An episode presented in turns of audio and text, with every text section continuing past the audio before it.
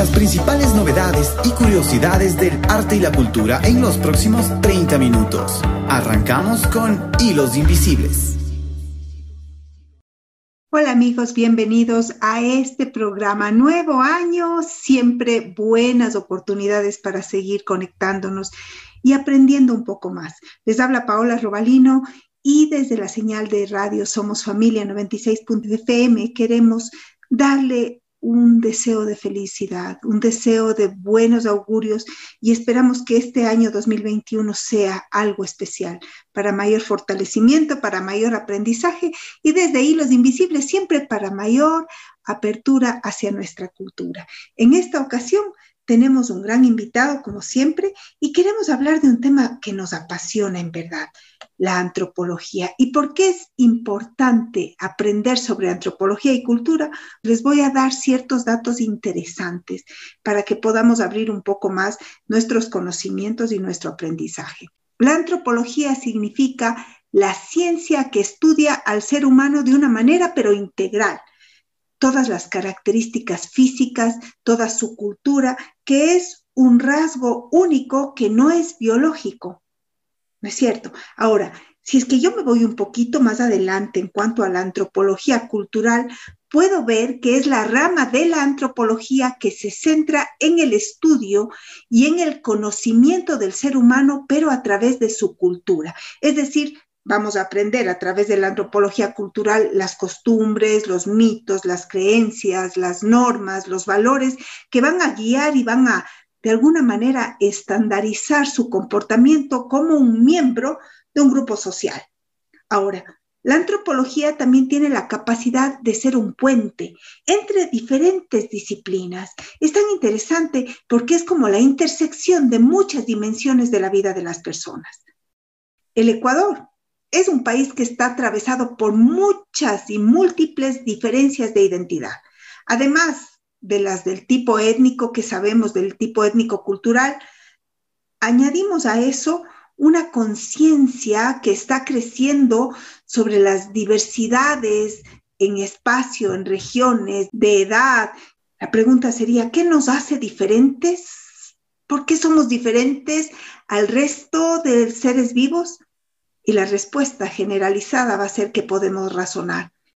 Y queremos dar la bienvenida al doctor Claudio Malo.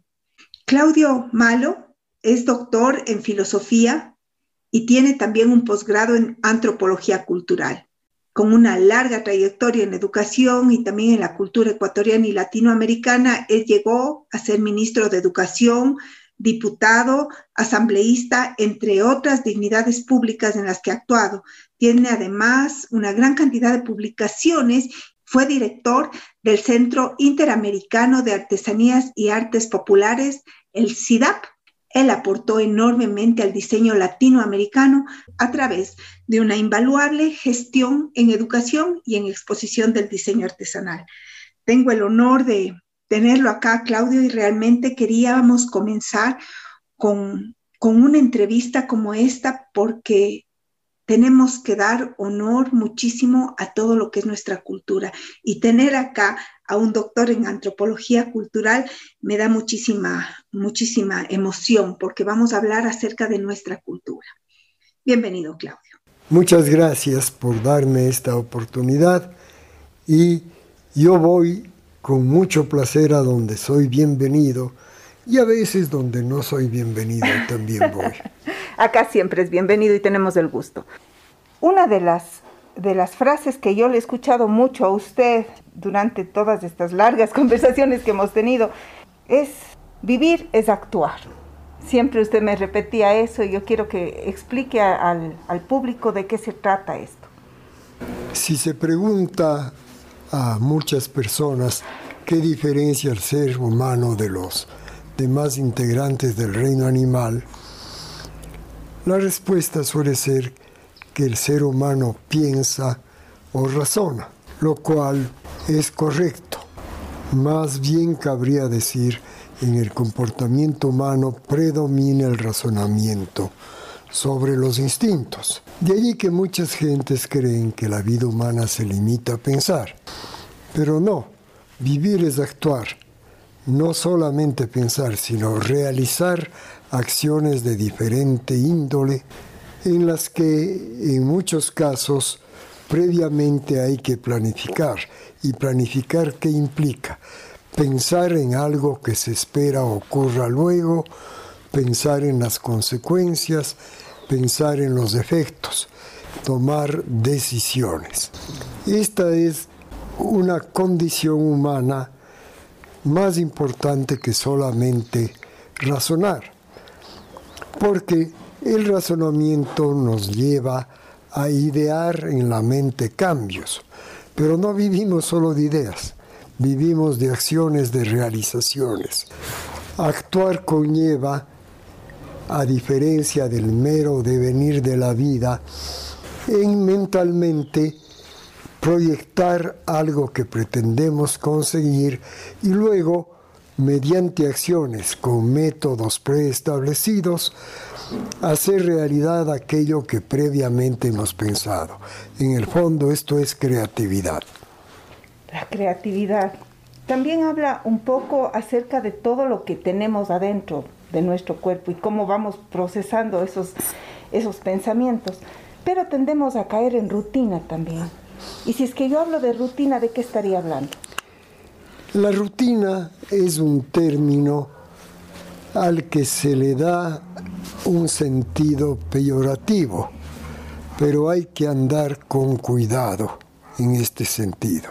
Actuar implica un esfuerzo, no solo físico, sino mental. Pero si tuviéramos que planificar todo lo que hacemos diariamente en la vida. No habría tiempo para mayores planificaciones. Por la mañana todos nos vestimos. Tenemos nosotros que pensar cómo me coloco la ropa interior, cómo me coloco el pantalón. Si eso tuviéramos que dedicar tiempo y esfuerzo psicológico, se nos llevaría una cantidad enorme de tiempo de razonamiento creativo. Entonces, la rutina en este sentido, ¿qué es? Realizar una serie de acciones sin necesidad de un esfuerzo psicológico serio para satisfacer una serie de necesidades. Igual podemos decir cuando nos sentamos a comer, si todos los días, si cada vez que nos sentamos tendríamos que pensar cómo se usa y para qué sirve el tenedor o la cuchara, la vida se gastaría en planificar, en pensar, pero en actividades que se tornan tan habituales la rutina es algo positivo en cuanto ahorra una serie de esfuerzo mental que nos posibilita proyectarle hacia una serie de acciones en las que realmente es muy importante una planificación cabal.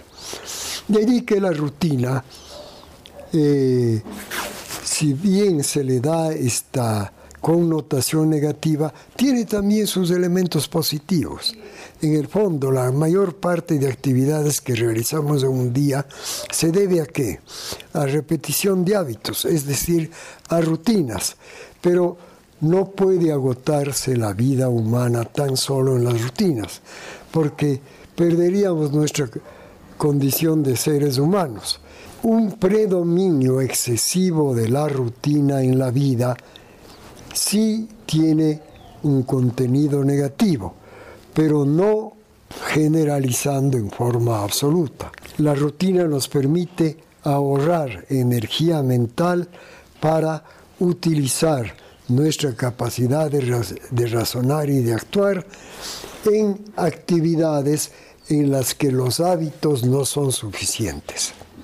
Qué importante es darnos cuenta de que todo es válido mientras no hay exceso. Usted siempre me hablaba del equilibrio y el equilibrio es básico en todo.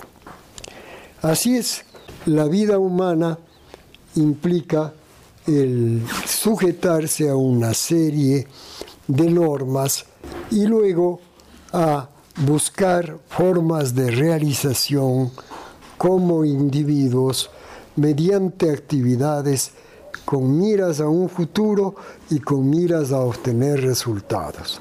Y para eso es muy importante que haya equilibrio en el comportamiento humano.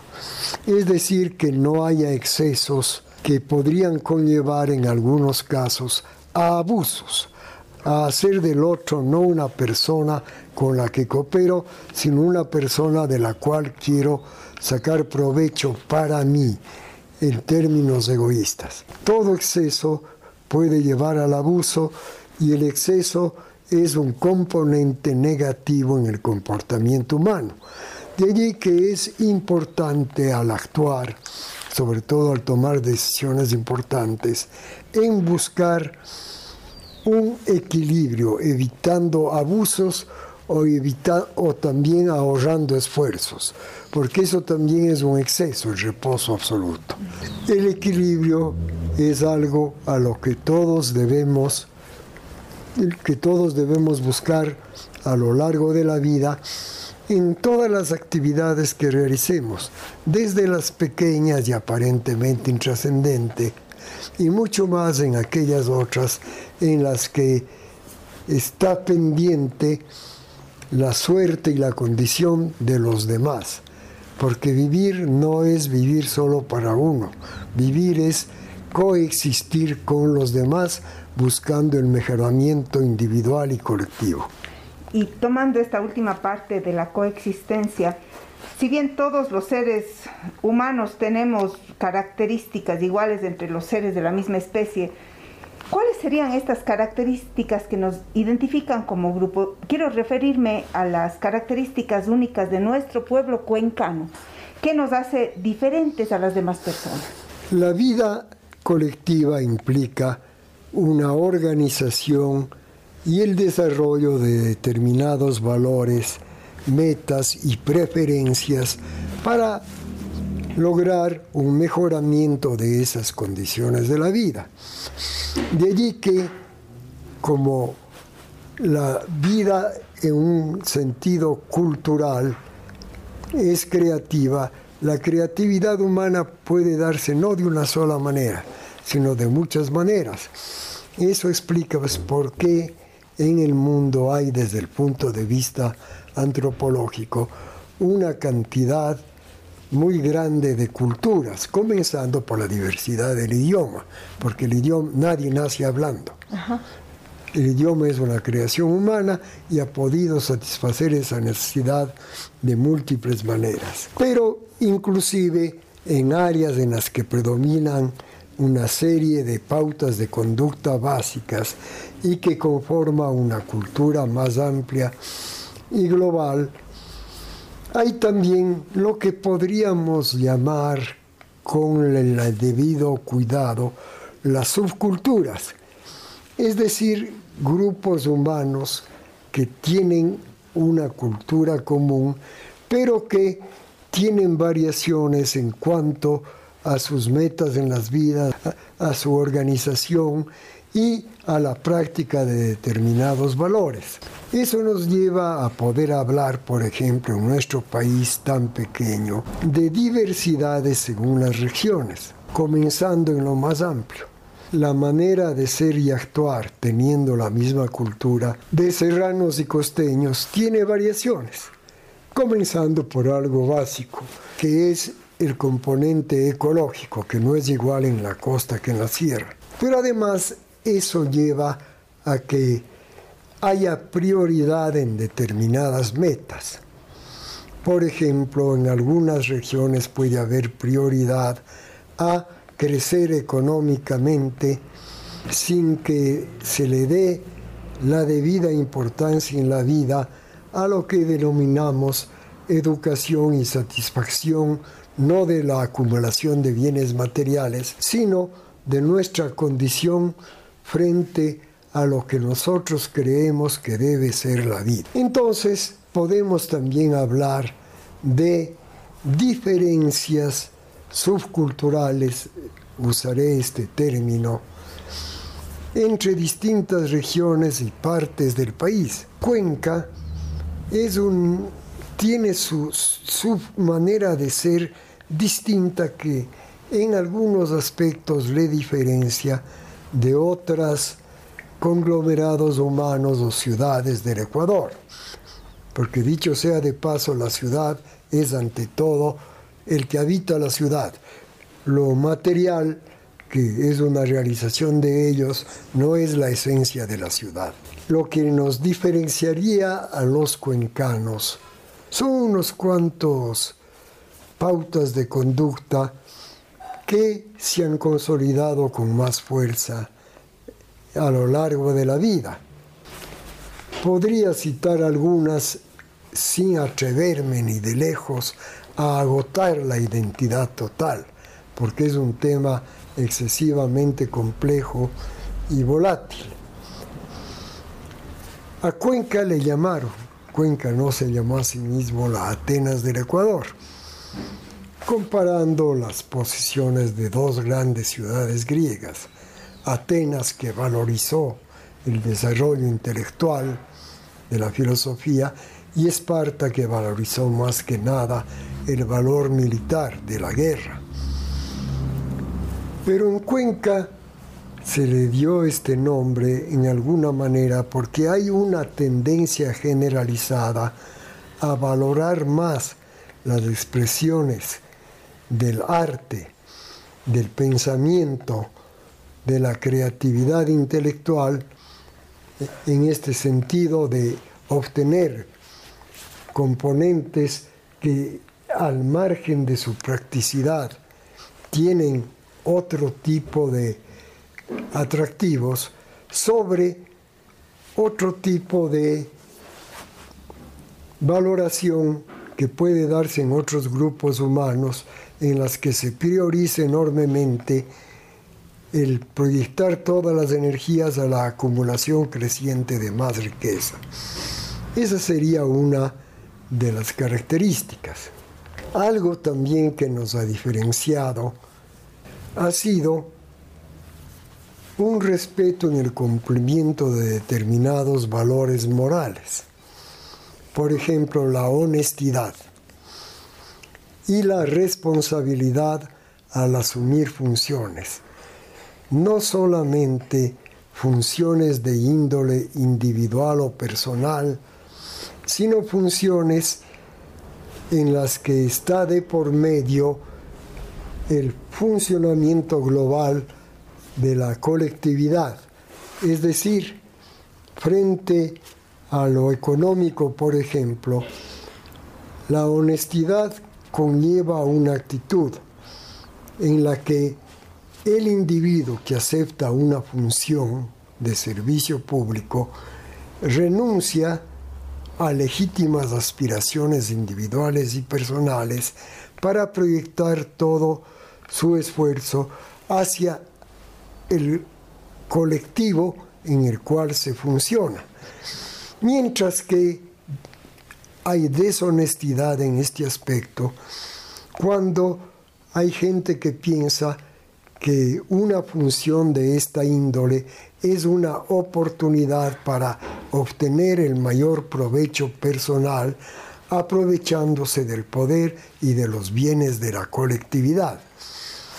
En ese sentido, Cuenca ha tenido, yo diría, que mayor fuerza que otras regiones y partes del Ecuador en cuanto hay este sentido de responsabilidad y de honestidad y del cumplimiento del deber, no solamente de las leyes, sino de principios éticos que son parte de la conducta humana. Qué interesante, porque si resumiéramos todo esto, son dos palabras que quedan en mi, en mi mente, cultura y honestidad, y bien nos, bien nos definen, muy bien nos definen. Ahora, si es que nosotros hablaríamos de símbolos, ¿qué símbolos nos estarían identificando o con qué símbolos nos identificamos los cuencanos? Siempre hay algo que, identifica a una comunidad. Un símbolo en el sentido amplio del término sería este, esta actitud de colaboración positiva con las demás personas, dando mayor importancia al bienestar de los otros sin necesidad de excluirme personalmente. Luego pues también hay una serie de símbolos que tienen una apariencia material, qué sé yo, en la vestimenta, en la expresión arquitectónica, en fin, eso es bastante más difícil de establecer porque requeriría un estudio profundo. Pero, por ejemplo, algo que ha simbolizado a Cuenca es el trato más positivo frente al entorno físico de la ciudad en que vivimos. Buscar su limpieza, dar importancia a su imagen en la que hay un componente histórico que es fundamental a lo largo de la vida. Porque la vida no solo el progreso en sentido, entendido en un sentido superficial, es simplemente ir, proyectarse al futuro e irse actualizando para mejorar todo. hay ciudades más avanzadas porque lo han hecho en arquitectura, pero nunca podemos prescindir de la historia, porque el ser humano vive un presente, pero que ha sido conformado ese presente a lo largo de los tiempos. Es decir, el pasado está, aunque parezca redundancia, presente en nuestra vida cotidiana. Claro que en el pasado hay elementos negativos que se han eliminado a lo largo del tiempo, pero también hay elementos positivos. Entonces el mantenimiento tradicional del centro histórico, sobre todo de Cuenca, ha sido no solo algo que ha funcionado porque hay normas jurídicas dadas por los gobiernos nacionales y seccionales, sino porque se ha dado esta tendencia del cuencano a hacer a su ciudad algo bello, pero entendiendo por belleza la presencia de lo positivo del pasado, el respeto a la tradición. Entonces, esa es otra de las manifestaciones de la, de la identidad cuencana. Claudio, hay algo que usted produce en mí cuando converso y es, es un amor a mi tierra, un, sentirme identificada y saber que, que, bien, que bien ser cuencanos y, y el amor ese que produce al, tener esta identidad. Yo sé que muchas personas querrán saber de usted. Tengo la oportunidad de, ser su amiga y he leído sus libros y, he aprendido muchísimo con sus conversaciones. ¿Cómo pudieran hacer las personas para saber de usted, leerlo y, estar en contacto? Yo desde hace, ya ni recuerdo el número de años, he escrito en periódicos, sobre todo en el Mercurio. Entonces allí, en los artículos que uno escribe, expresa su visión interna frente a problemas que se dan en el exterior. Yo me doctoré aquí en Cuenca en filosofía. Mi título de la Universidad de Cuenca de la Facultad de Filosofía es doctor en filosofía y pedagogía. Pero luego viajé a Estados Unidos, Chicago concretamente, y allí me atrajo mucho más la antropología cultural. Claudio, qué interesante es poder darnos cuenta de todo lo que, de la profundidad de cada área de la vida del ser humano. Usted ha entrado a formar parte en este momento de la familia grande de Hilos Invisibles. Es bienvenido, muchísimas gracias por su tiempo, por su conocimiento y por compartir con nosotros todo lo que usted tiene. Queremos contarle a nuestro público que hemos decidido hacer este programa como el primero del año 2021 porque queremos dar esa identidad al cuencano. Queremos sentirnos orgullosos de quienes somos y queremos saber que todos nosotros nos pertenecemos y nos podemos ayudar. La comunidad cuencana es grande. Gracias, Claudia. Gracias por haberme dado esta oportunidad de dar a conocer mis puntos de vista sobre elementos de la realidad en que uno vive, no solo de la realidad universal y global, sino de la realidad más reducida, pero que se torna más íntima en el comportamiento cotidiano, que es la identidad de la subcultura de la que uno forma parte. Muchísimas gracias. Muy bien. Y bueno, este ha sido nuestro programa, amigos. Les reiteramos nuestros deseos de, y buenos augurios para este año 2021. Recuerden que ustedes pueden seguir la señal de Hilos Invisibles a través de Somos Familia 96.9, los días miércoles a las 6 de la tarde, siempre con ustedes. Chao, chao. Te esperamos el próximo miércoles en Hilos Invisibles.